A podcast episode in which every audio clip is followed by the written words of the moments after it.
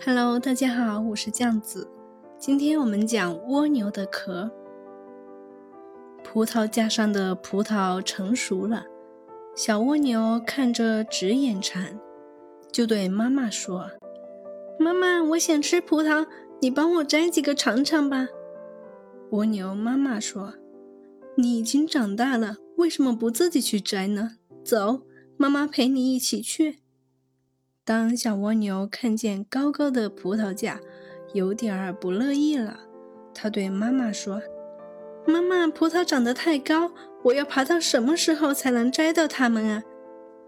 蜗牛妈妈鼓励小蜗牛：“孩子，只要你坚持向上爬，过不了多久，你就能摘到葡萄的。”小蜗牛努力地爬着，但没过多久，它就嫌背上的壳太重，说。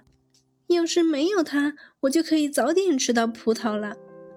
妈妈听后笑着说：“这可是大自然赐给咱们蜗牛的房子呀，有了它，遇到危险时你就安全多了。”听了妈妈的话，小蜗牛又来了精神，它继续努力向上爬，再也不抱怨了。三天后，小蜗牛终于吃到了葡萄。原来自己摘的葡萄竟然那么香甜。